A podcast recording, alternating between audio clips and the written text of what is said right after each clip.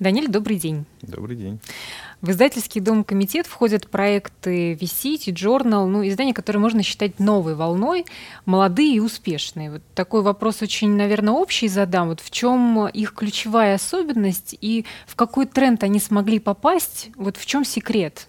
Они отвечают на запросы современной аудитории цифровой, так скажем. То есть лучше понимают аудиторию, лучше подают информацию? Абсолютно точно. И оперативно. Самое оперативно. важное оперативно. Вот ключевое. Минуты — это много. У нас есть очень много роботизированных, автоматизированных Мгм. вещей. Такой маленький мир внутри комитета, где у нас разные площадки взаимодействуют друг с другом, предлагают различные материалы, приходят с соответствующими материалами, которые можно быстро отработать, делятся контактами, с кем можно развить ту или иную тему. Очень важный вопрос, вопрос про монетизацию. Какие да? да, модели работают лучше всего? Ну вот, например, у T-Journal есть платное комментирование. Но вот это способ отсечь аудиторию или это способ заработать? Эксперимент с T-журналом с комментариями. В общем, очень хотелось бы, чтобы это был бизнес. Мгм. Но сейчас это бизнесом назвать нельзя. Сейчас это в первую очередь это включение рекламы. Просто мы вот со всем, что происходит в мире, про этот блог слышим очень много, и люди очень негативно относятся к прежним, к старым, наверное, да, форматам рекламы, к медийным. И мы им дали возможность покупать аккаунты и отключать тем самым рекламу. Она отключается. Мгм. То есть об этом очень мало кто говорит. Все думают, что это доступ к комментариям, это самое основное и единственное, что мы даем. В общем, очень хотелось бы развивать, но мы пока не ставим это во главу, наверное. Но будем проводить эксперименты и копать дальше в этом направлении. Ну тогда работает что, нативная реклама, про которую так Нативная много реклама, говорят? я вам честно скажу, это прям я вот, когда я пришел как раз, Влад Цыплухин заявил о том, что мы работаем в направлении открытия агентства нативной рекламы. Мгм. У нас пришла чуть-чуть раньше меня Залина Маршинкулова из «Коммерсанта». Она отвечала за digital направление «Коммерсанта». И, в общем, сейчас у нас в штате три человека, кто работает на нативном направлении. И они не успевают, в общем. Вот это, Мгм. наверное, показатель. В общем, нативные материалы, нативные тренды и все, что мы сейчас слышим, это правда. И в России это растет с такой скоростью, что, ну, я честно не ожидал. Даже полгода назад, наверное, об этом так не думал. Была такая а, история с одним из ваших а, кейсов. а, Клин называется Да. компания, и долго она обсуждалась в профессиональной среде, в том числе, Да. например, журналистами из «Медузы» она Да. обсуждалась. Они сказали, что текст вы написали настолько плохо, Да. что он привлек большое количество интереса. То есть такая обратная ситуация случилась. То есть, Ну. по сути, плохая реклама стала очень эффективной. Согласны ли вы с подобным утверждением? Абсолютно Вообще, не согласен, что работать? это плохой текст. Это Мгм. идеальный текст, поэтому он собрал большое количество аудитории. Спецпроект с Клином для нас это один из самых сильных кейсов, Мгм. который отработал идеально, и иде- под идеальным я понимаю точку зрения бизнеса.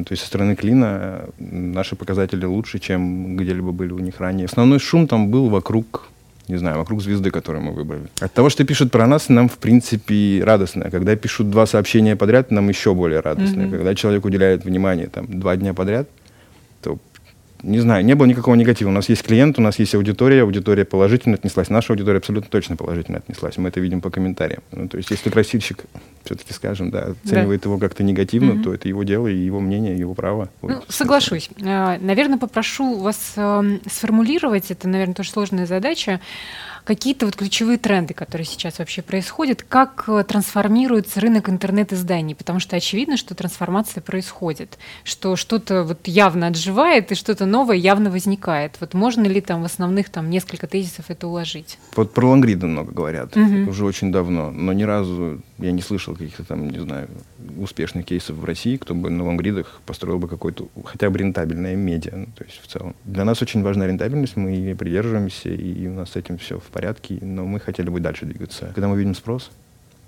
на лонгриды достаточный, и что если мы их пишем, и все это происходит рентабельно, мы абсолютно точно в этом направлении будем двигаться. Просто сейчас чуть-чуть рано в этом, в этом направлении начинать копать. Опять же, я хотел сказать, что появляется огромное количество региональных медиа, так скажем, опять же, нового поколения, нового формата. Они нам очень нравятся. Нам очень нравится работать с регионами. В принципе, почему я сейчас по регионам Мгм. путешествую. Недавно я был в Челябинске, тоже общался с региональными порталами. Они производят шикарные впечатления. Но у них есть такой некий комплекс, наверное, внутри. Они считают, что они позади. Ну, то есть это абсолютно точно неправда, и у нас даже есть чему учиться у них. Просто ту историю, которая была вокруг Е1, вокруг там региональных проектов, она слаженный большой такой, да, механизм, массив, он, он существует. И никто к ним не мог подобраться из маленьких региональных медиа. Вот эти региональные медиа новой формации, они совсем другие, совсем другая ниша, совсем другая аудитория. Ну, слушайте, уже заинтриговали. Приведите все-таки конкретные примеры, кто вас так вот сильно вдохновил. Я не буду говорить конкретных, но то есть есть в Сочи, есть в Казани, угу. есть в Тюмени, Челябинск, как я уже говорил. Вот, это, вот в этих регионах абсолютно точно есть медиа, которые ну, лично мне абсолютно точно интересны. Growth hacks такой термин да. есть, и вы считаетесь специалистом да, в этой сфере. Я себя так не называю, но ну, может быть. Если попробовать упростить, то это когда знания маркетолога и программиста, они соединены в одном человеке. Когда это перекрестные продуктовые и маркетинговые скиллы. Ну, это возможность видеть куда дальше, чем обычный маркетолог. Абсолютно верно. Но вообще не случайно, вы же на самом деле начинали с того, что были программистом. В один момент я совершенно случайно на западном форуме одном увидел термин growth hack X, начал смотреть про него. Тогда про него говорили человек 4-5, наверное, на Западе. И мне очень понравилась формулировка, и я пришел с ней, там, так скажем, в Россию, начал говорить про нее. Все люди думали, что это какой-то там, я не знаю, buzzword называют. То есть сейчас mm-hmm. пройдет, сейчас пройдет. Я говорю, ну ладно, пройдет, так пройдет. Начал публиковать по одному-два материала в неделю в свой блог. Каждый материал собирал 10-20 тысяч прочтений, всем все нравилось. А потом этот термин как-то вот, ну, в России, условно, наверное, привился как-то рядом со мной. Самый любимый пример можете привести? Да, который я рассказываю mm-hmm. на лекциях. Вот Dropbox, который все знают. При первой установке Dropbox у них есть семь рекомендаций, как увеличить пространство. Uh-huh. Установить приложение на телефон, установить приложение там, на компьютер, отправить ссылку другу, что-то, что-то, что-то еще. То есть семь пунктов. И пятым пунктом, если не ошибаюсь, там идет такая задача залить любой файл на Dropbox. И люди берут, там, не знаю, с рабочего стола откуда-нибудь файлик, закладывают, кладут в Dropbox, тем самым получают объем. Но идея в том, что таким образом пользователь делится социальным капиталом. То есть вы подсознательно на уровне психологии понимаете, что вы туда что-то положили. Не могло быть у вас на компьютере чего-то, что вам вообще не интересно. Ну, то есть это может быть черновик какой-то, может быть какая-то фотография, uh-huh. может быть какая-то картинка, но вы будете помнить, что вы положили в Dropbox один файл. То есть частичка вас какая-то, может быть, она не совсем важная, но она ваша. Она теперь есть там. И, в общем, из всех этих пунктов, вот одним из самых важных, как они сами даже заявляют, именно вот это исполнение этого пункта. Поэтому они его замешали, спрятали. И вот это Gross Hex, ну, то есть вот это мой самый любимый, наверное, на текущий момент Gross Hex. Вот такая история. Год назад э, вы запустили свой личный проект, Зина Макс он называется. Да, идея Это была... приложение, да. агрегатор. Да, абсолютно агрегатор приложения так называемых глянцевых изданий. Идея этого приложения все же зародилась у Александра Маленкова, главного редактора mm-hmm. Максима. Главный редактор от самого начала до текущего момента в Максим Россия. И он хотел объединить весь глянец. Была история с флипбордом. Флипборд пытался прийти в Россию, но с ними никто, мне кажется, не подписал соглашение о предоставлении контента целиком. Mm-hmm.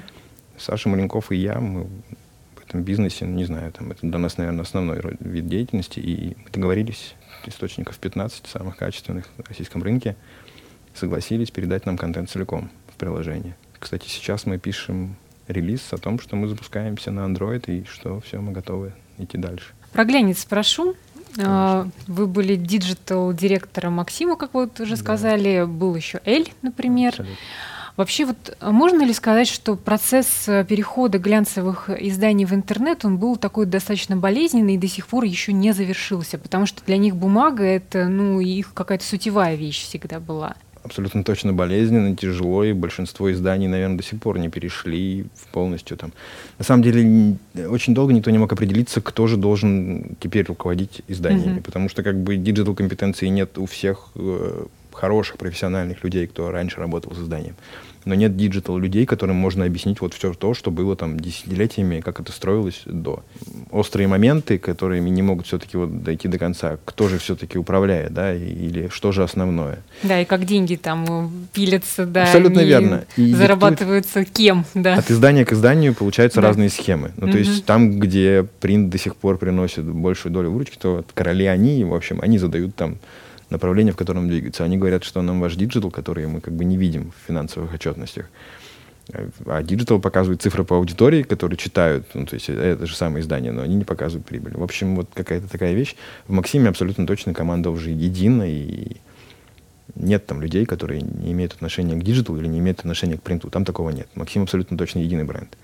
В Elle есть небольшое пересечение специальных людей, которые работают и в print, и в digital. Там это связано с тем, что очень значительная выручка, она еще все офлайновая. А насколько э, верно будет утверждение, что те все-таки глянцевые издания, которые не смогут встроиться в интернет-среду, они просто погибнут? Абсолютно, это правильно? Абсолютно. Ну, так то есть будет. это уже. Ну, то есть бумага да. их не спасет. Нет, не спасет. Ну, то есть это мы все. Я не питаю иллюзий, не говорю, что все, как бы журналам и офлайну можно ставить там крест. Они, там есть тренд, тенденция явная, что процентов на 5 на 10 аудитория из офлайна уходит. Ну, то есть некоторым изданиям этого хватит еще лет на 10. И угу. я сам про себя не знаю, что я буду делать через 10 лет, поэтому я не могу хранить тех, кто переживет меня, возможно, еще. Ну и последнее, что спрошу про мероприятие, которое будет проходить в Екатеринбурге, современный предприниматель и медиа. То есть это будет такая инструкция для предпринимателей, как им сотрудничать с медиа. Вот зачем вообще подобная инструкция у вас у самих вот возникла идея ее создать, зачем это нужно? Ну и, собственно говоря, для нашей аудитории тогда уже несколько там основных тезисов предприниматели, как минимум, я не знаю, процентов 80-90 думают, что мы не читаем почту, или мы просто игнорируем uh-huh. и не отвечаем. Но у меня, например, одним, одним из там тезисов будет звучать то, что мы читаем все письма. То есть пишите письма. Абсолютно, Первое очень простое правило. Абсолютно. То есть пишите письма понятно. Вот, в общем, всю лекцию можно сжать до того, что mm-hmm. пишите письма простым, понятным языком. Ну, то есть доносите сразу суть и сделайте так, чтобы это было интересно аудитории. Не пытайтесь продать редакции. Нам это, правда, очень интересно, очень важно. И мы с радостью будем помогать предпринимателям выходить на страницах наших изданий. На протяжении этого года и следующего можно явно сказать, что мы в это готовы инвестировать. Ну, то есть э, мы готовы нанимать редакторов различных журналистов в регионах, которые mm-hmm. брали бы интервью у предпринимателей. У предпринимателей, которым, которым есть чем поделиться. И для нас это, наверное, сейчас основной тренд, по крайней мере, на VC.ru, что мы хотим привлекать как можно больше больше опыта предпринимателей из России. У нас есть такой не знаю, как это правильно назвать, не раздел, а рубрика в каком-то роде, кейсы из России называется. И я перед тем, как ехать с этой лекции сюда, посмотрел, у нас около 500, 523 материала. Угу. И, то есть, когда ты приписываешь к материалу кейс из России, этот материал прочтет уже, там, вот по моим цифрам, которые я считал, там, 700 человек минимум. Каким бы кейс не был бы. Ну, то есть людям действительно не хватает кейсов из России. То есть ты пишешь кейс из России, и вот что бы там ни было, людям это интересно, и они хотят. Ну, то есть мы, конечно же, хотим, чтобы это не что бы то ни было там было, да, в кейсах из России, а чтобы было что-то интересное. Ну что ж, спасибо. Вам спасибо и, безусловно, большое. вам удачи. Спасибо большое.